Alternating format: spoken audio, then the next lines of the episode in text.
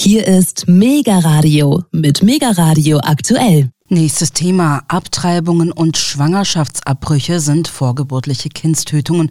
So sieht es die Aktion Lebensrecht für alle mit Hauptsitz in Augsburg, kurz Alpha genannt. Die Lebensrechtsbewegung ist als eingetragener Verein deutschlandweit aktiv, umfasst derzeit rund 11.000 Mitglieder und wurde 1977 gegründet. Deren aktuelle Bundesvorsitzende ist die Pädagogin Cornelia Kaminski.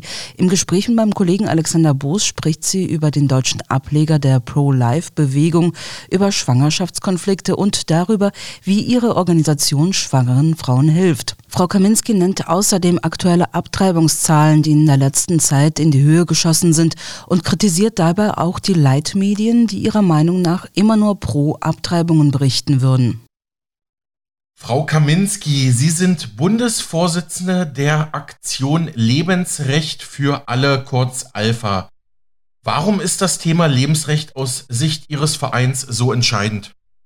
Aus meiner Sicht gibt es da zwei Gründe für. Zum einen ist es so, dass das Recht auf Leben das erste Menschenrecht ist. Ohne dieses Recht auf Leben kann man ja kein anderes Menschenrecht irgendwie für sich in Anspruch nehmen oder geltend machen. Also sind sozusagen alle Menschenrechte, das ist das eine. Und das zweite ist, dass eine Gesellschaft, die das Lebensrecht anderer Menschen nicht achtet, damit die Menschheit in zwei Klassen teilt. Das die eine Gruppe, die man töten darf, und dann die andere, die darüber entscheidet, wer getötet werden darf. Und die Kriterien, nach denen dann entschieden wird, wer getötet werden darf oder wer nicht, die wird eben auch von dieser zweiten Klasse festgelegt. Mhm. Und meine Frage ist dann natürlich, woran richten sich die Kriterien aus? Oder anders gefragt, wann ändern die sich? Also wann fällt es dieser zweiten Klasse beispielsweise ein, dass nicht nur ungeborene Kinder getötet werden dürfen, sondern auch andere Menschen, die vielleicht ähm, der Gesellschaft irgendwie zur Last fallen. Und das halte ich für äh, ausgesprochen schwierig. Hm, verstehe einen Punkt. Können Sie vielleicht noch mal für unsere Hörerschaft den Begriff Lebensrecht definieren? Vielleicht weiß es nicht jeder, was damit gemeint ist. Ähm, ja, was damit gemeint ist, ist, dass wir, ähm, weil wir Menschen sind, als Menschen ein Recht darauf haben, leben zu dürfen. Und das hängt natürlich auch damit zusammen, dass wir Träger von Menschenwürde sind.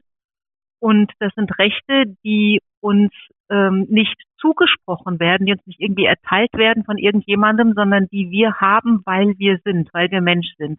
Das heißt, es kann bestenfalls anerkannt werden, aber nicht zugesprochen werden. Und deswegen kann man sie uns auch nicht absprechen. Man kann sie uns nicht einfach nehmen. Und in welcher Beziehung stehen dann ja Abtreibungen zu diesem Thema? Naja, bei einer Abtreibung wird einem Mensch das Recht auf Leben genommen. Da wird gesagt, ähm, mein Recht auf Selbstbestimmung ist mehr wert als dein Recht auf Leben. Und im Zuge dieser Abwägung von Rechten entscheidet dann äh, die Frau, hat auch unser Gesetzgeber entschieden, dass es ähm, zwar nicht rechtens ist, ein Kind vorgeburtlich zu töten, aber dass es zumindest nicht mit Strafe bewährt werden sollte. Dass also eine Frau, die in diesem Schwangerschaftskonflikt ist, das Recht mhm. haben, äh, nicht das Recht haben kann, aber die Möglichkeit haben sollte, die Schwangerschaft eben durch Abtreibung des Kindes zu beenden. Äh, Frau Kaminski, wie sieht die tägliche Arbeit Ihrer Organisation aus, beziehungsweise die Bildungs- oder Aufklärungsarbeit? Was, was machen Sie so? Was bieten Sie an? ja, ziemlich viel. Ähm, also wir sehen, ich, ich fange vielleicht einfach mal damit an, dass wir ja. das Dilemma sehen ähm, der Frau, die sagt, ich bin jetzt schwanger, aber ich wollte dieses Kind auf gar keinen Fall und ich kann mir auch überhaupt nicht vorstellen, wie ein Leben mit einem Kind aussehen könnte. Und es ist moralisch nicht vertretbar, die Frau dann, und auch gar nicht machbar, irgendwie dazu zu zwingen, dieses Kind dann trotzdem auszutragen.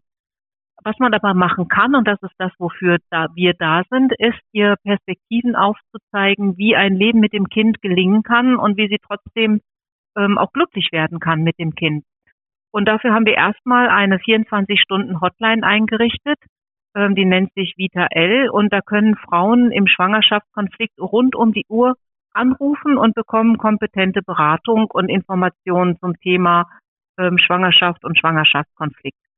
Dann haben wir eine Patenaktion. Das heißt, äh, unsere ähm, Babypaten stehen einfach bereit und sagen, wenn du Geld brauchst, weil das das Problem ist, wenn du dir das Kind finanziell nicht leisten kannst, dann springen wir ein und ähm, wir geben im Grunde genommen als Alpha das Geld, stellen wir zur Verfügung, was notwendig ist.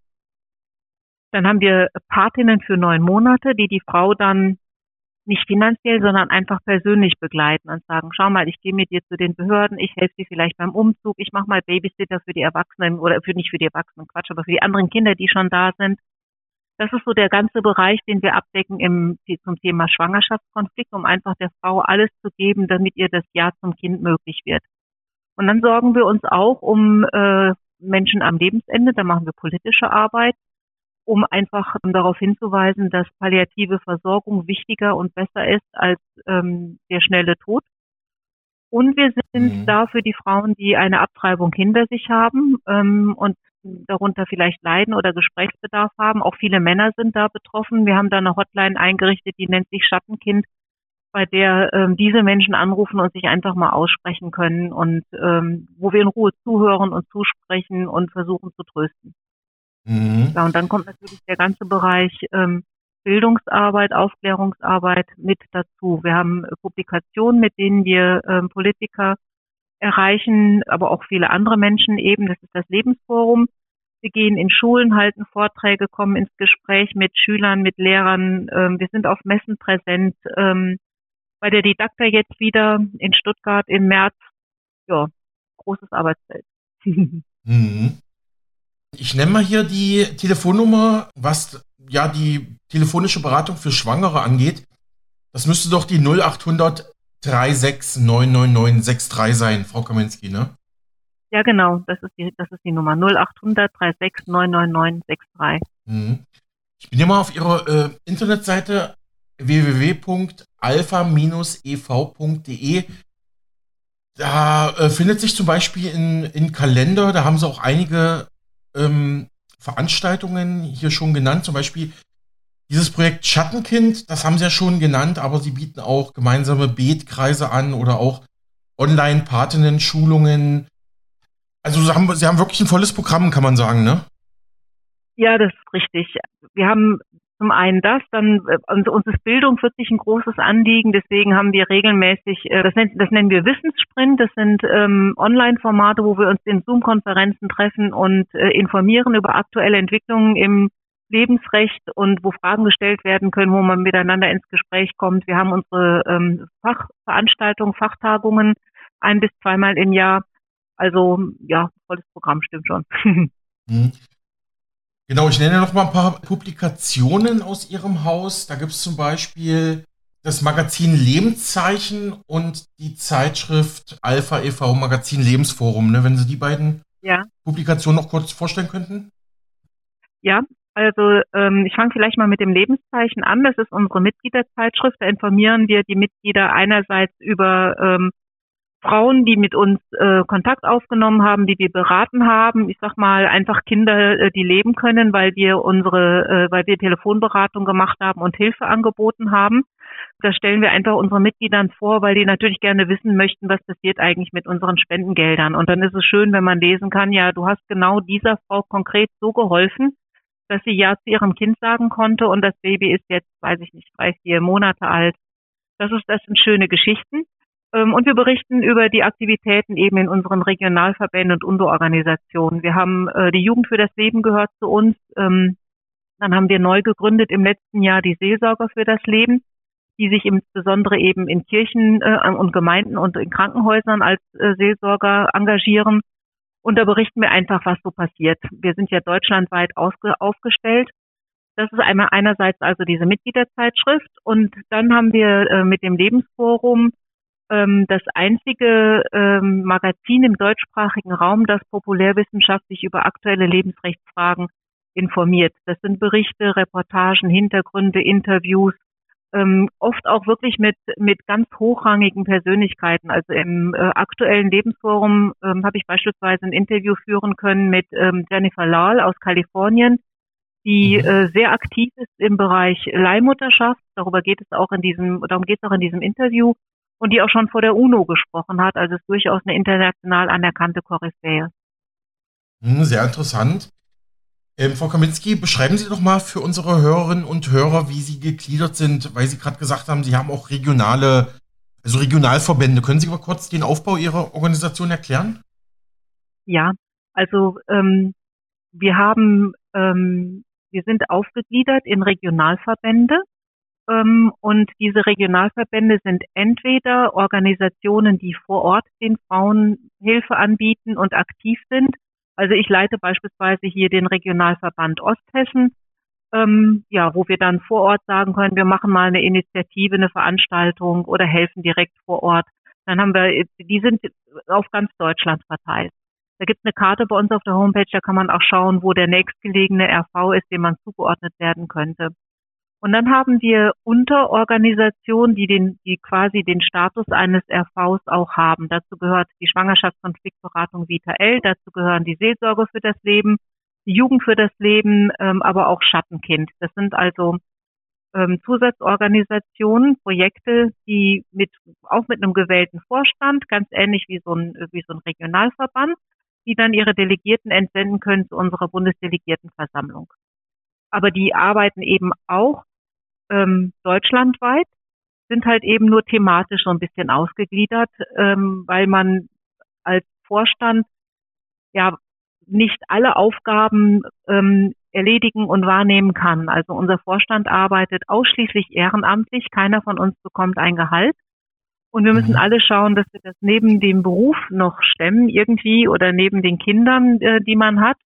Und in meinem Fall natürlich auch noch ein bisschen Haushalt und so weiter.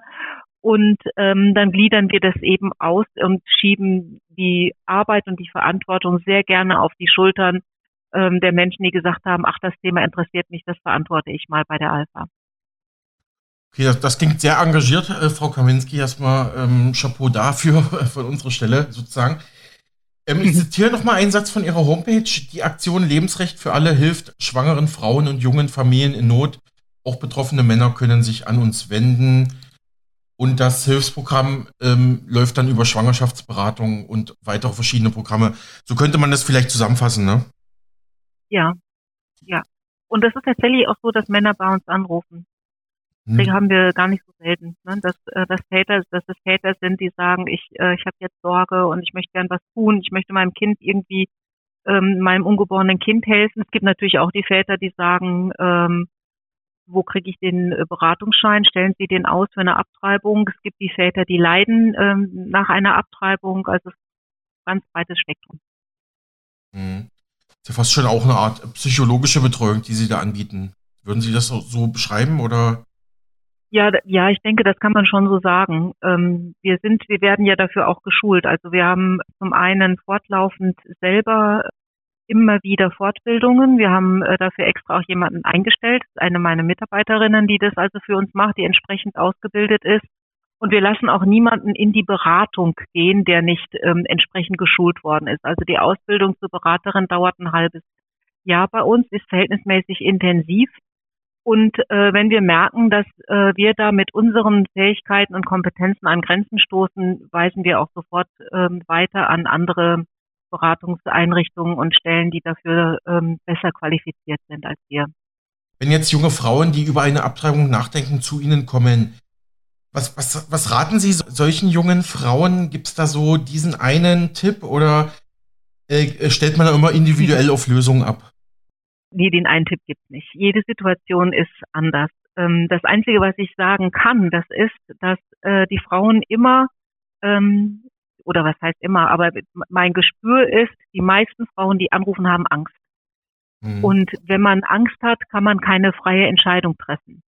Und der, das, was ich versuche zu erspüren oder was unsere Beraterinnen versuchen zu erspüren, ist erstmal, was, was ist denn das jetzt, was dir konkret solche Angst macht?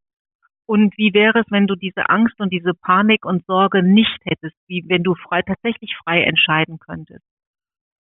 Und dann versucht man herauszukriegen gemeinsam, was notwendig wäre, damit die Angst nicht da ist, damit die Sorge und die Panik nicht da ist. Also gibt es jemanden, wäre da jemand, der dir helfen könnte in deinem Umfeld? Ist es tatsächlich das Geld? Ist es die zu kleine Wohnung? Was, was ist das? Was, oder ist es der Berg, der sich vor dir auftürmt, dass du für dich selber keine Zukunft siehst? Und das versucht man eben gemeinsam mit der Frau ähm, zu erspüren. Und ähm, ja, manchmal gelingt es, ähm, dann zu sagen, gut, wir schaffen das gemeinsam, die Angst und Sorge zu nehmen. Manchmal gelingt es aber auch nicht. Frau Kominski, ich würde vielleicht an der Stelle nochmal einen ja einen historischen Schritt äh, zurück machen. Wenn man sich mit diesen Themen beschäftigt, liest man ja immer, im Prinzip war die Einführung der modernen Verhütungsmittel, vor allem der Pille für die Frau, das war ja so ein Wendepunkt in der Geschichte. Seitdem war es ja nicht mehr unbedingt, dass man nach einem Akt des Geschlechtsverkehrs äh, schwanger wurde, äh, sondern man konnte sozusagen die Natur austricksen ein bisschen. Das hat ja auch zu dieser Liberalisierung im Sexualleben geführt. Wie, wie blicken Sie auf diese historische Epoche jetzt mit Blick auf Ihre aktuelle Arbeit, Frau Kaminski? Ja, mit, ähm, mit, mit ganz unterschiedlichen Gedanken, die mir da durch den Kopf schießen. Also zum einen ist es so, dass die, die Abtreibungszahlen natürlich mit, mit mittels oder aufgrund der Verhütungsmedikamente nicht runtergegangen sind, sondern raufgegangen sind. Mhm. Das ist eine Entwicklung, die mhm. lässt sich gar nicht leugnen. Und das hat, das hat ganz sicher etwas damit zu tun, ähm, dass diese Sicherheit, die uns ähm, vermittelt wurde, dass also äh, die Pille ganz zuverlässig Schwangerschaften verhüten würde, dass das nie gestimmt hat. Das hat immer okay. nur dann gestimmt, ähm, zu dem hohen Prozentsatz, der da angegeben wird, wenn sie absolut zuverlässig und entsprechend äh, der Verordnungen eingenommen wird. Das ist aber gar nicht so einfach.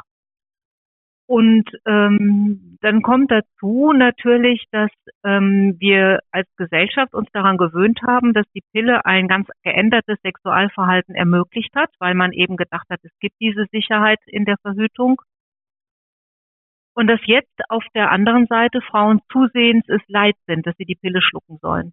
Weil wir ja auch mittlerweile ganz gut darüber informiert sind, ähm, was für Langzeitfolgen das haben kann, ähm, kann man sich ja auch einfach zusammenrechnen. Ja, also wenn ich über Jahrzehnte ein Hormonpräparat mhm. schlucke, das mein Körper eigentlich nicht braucht, dann macht das was mit meiner Natur als Frau. Es macht übrigens auch was mit der Umwelt. Also ähm, die Pille gilt in manchen Ländern als ähm, wirklich als ein Umweltgift. Ich zitiere mal den Gord Miller, der ist Umweltbeauftragter von Ontario und äh, in Kanada und der hat gesagt, wenn man das perfekte Umweltgift entwerfen würde, sähe es wahrscheinlich aus wie die Pille.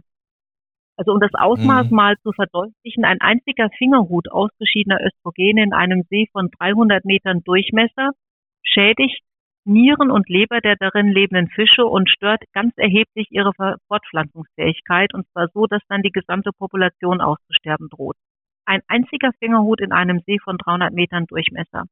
Also es ist ganz mhm. erheblich, was wir unserer Umwelt da antun. Und ähm, diese Pillenmüdigkeit hat natürlich zur Folge, dass, dass wir aber auf der anderen Seite eben das Sexualverhalten nicht geändert haben. Und dass wir dann äh, sagen, okay, jetzt werden die Frauen schwanger, weil sie die Pille nicht mehr nehmen. Dann greift man entweder zur Pille danach, die hat aber eine bis zu mhm. zehnfach höhere Hormondosis mhm. als die normale Pille, oder dann eben die Abtreibung. Und jetzt haben wir Abtreibungszahlen, ähm, die wirklich durch die Decke schießen. In den letzten beiden Quartalen um 10 beziehungsweise 16,7 Prozent mehr als im Jahr davor. Das ist irre. Das ist so eine Steigerung von Abtreibungszahlen hat es noch nie gegeben, noch nie.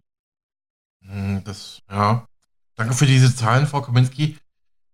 Ähm, vielleicht nochmal die Frage, wie verändert die Pille die Frau? Ich meine, ich kenne das aus, ähm, ja, aus der Literatur, aber auch natürlich von äh, ehemaligen Freundinnen, die das auch immer wieder gesagt haben, ja, wenn ich die Pille nehme, da irgendwie, da fühle ich mich ein bisschen anders.